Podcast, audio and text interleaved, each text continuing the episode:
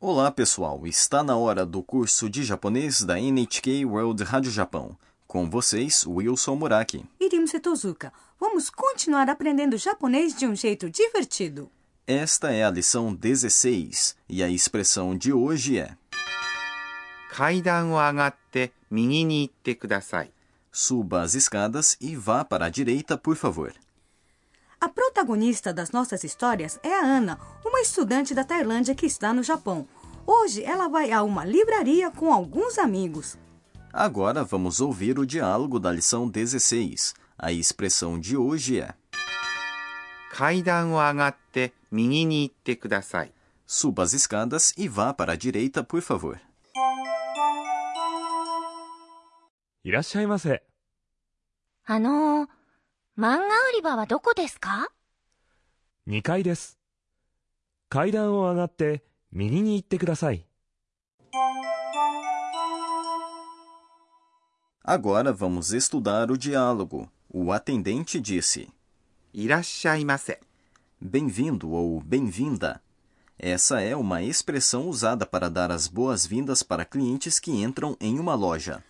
Quando entramos em lojas e restaurantes no Japão, sempre somos recebidos com a expressão irashaimase.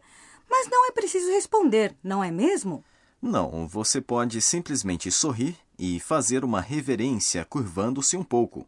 Para pronunciar, いらっしゃいませ。 é preciso fazer uma pausa depois de irá. Vamos praticar. いらっしゃいませ。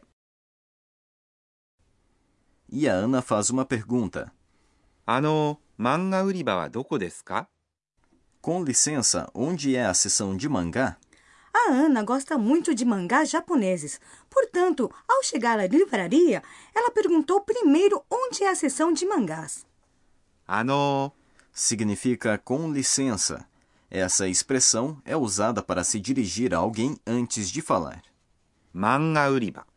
É seção de mangá e consiste da palavra 漫画、 que é mangá ou quadrinhos japoneses e 売り場 seção ou ponto de venda. は É a partícula que indica o tópico. どこ Significa onde. です。 É uma expressão usada para encerrar uma sentença de modo polido. Essa sentença é uma pergunta, já que tem か、 ao final e é falada com entonação ascendente. Eu adoro a seção de produtos alimentícios de lojas de departamentos no Japão. Mas não sei como perguntar onde é a seção de produtos alimentícios. Eu vou dar uma dica. Produtos alimentícios em japonês se diz. 食品、 Então posso dizer, Shokuhin Uriba wa doko desu ka? É isso mesmo. Agora vamos voltar para o diálogo. O atendente diz: 2階です。 no segundo andar. 2階、 Significa segundo andar. Essa expressão é composta do número 2 2, ou neste caso, segundo, e, 階、 que significa andar. Des encerra a sentença de modo polido. E como se diz primeiro andar? Um é it, então itikai? Ah, quase! A resposta correta é 1階、 Itikai é difícil de se pronunciar, portanto se diz. 1階、 Ikai, entendi, não vou esquecer. Voltando para o diálogo, o atendente explica onde é a seção de mangá. 階段を上がって右に行ってください。 Suba as escadas e vá para a direita, por favor. Essa é a nossa expressão de hoje. 階段 Significa escada. を É uma partícula que indica o objeto de uma ação. 上がって、 É a forma T do verbo 上がります。 que significa subir. Com verbos na forma T, pode-se expressar uma série de ações que ocorrem de maneira sucessiva. Então a Ana deve fazer outra ação depois de subir as escadas? Isso mesmo. A próxima palavra é 右、 que significa direita. に、 Neste caso, é uma partícula que indica uma direção. 行って、 É a forma T do verbo 行きます。 que significa ir, acrescentando-se ください。 que significa por favor, a verbos na forma T, faz-se um pedido. Dessa forma, pode-se falar de ações diferentes, como subir as escadas e ir à direita em apenas uma sentença, não é? Muito bem. Neste caso, primeiro deve-se subir as escadas e depois ir para a direita. Para conectar as duas ações, usa-se HT, que é a forma T do primeiro verbo agarimas, subir. Agora eu tenho um desafio para você, Rimusi. Como se diz? Suba até o quinto andar e depois vá à esquerda. Vou te ajudar. Esquerda é 左 e quinto andar é? 5階 E to, a forma T do verbo agarimas, que significa subir, é HT. Portanto, a resposta seria 5階に上がって左に行きます. Está correto? Correto, parabéns, Rimusi. Agora vamos para o quadro Professora Pode Explicar, em que a professora Akane Tokunaga nos explica um tema específico de cada lição. Eu acho difícil usar a partícula ni. Essa partícula indica um lugar ou direção, mas além disso também tem outras funções. Gostaria de pedir à professora que nos explicasse mais sobre essa partícula. Bom, vamos pedir a ela. 私が教えましょう E a professora explica.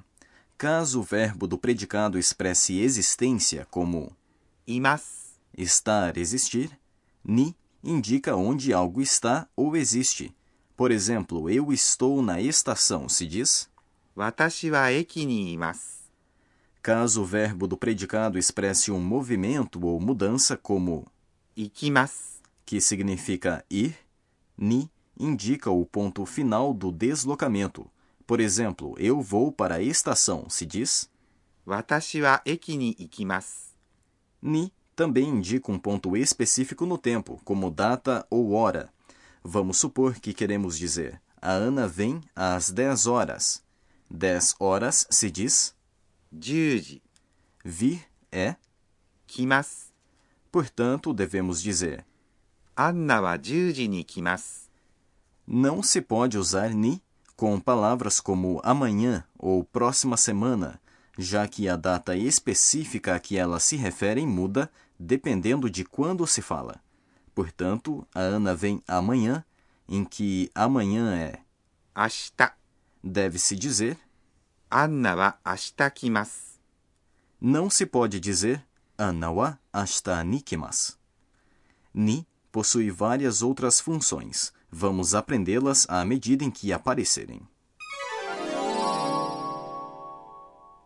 Esse foi o quadro. Professora, pode explicar? Agora vamos para o quadro Onomatopeia do Dia, em que aprendemos palavras que representam sons, ruídos ou comportamentos do japonês. Esse é o som produzido por uma pessoa ao subir escadas.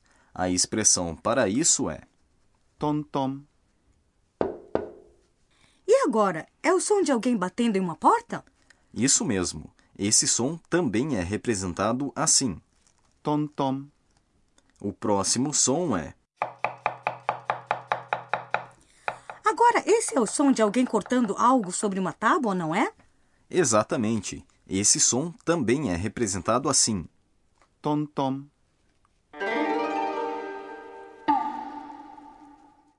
Esse foi o quadro Onomatopeia do Dia.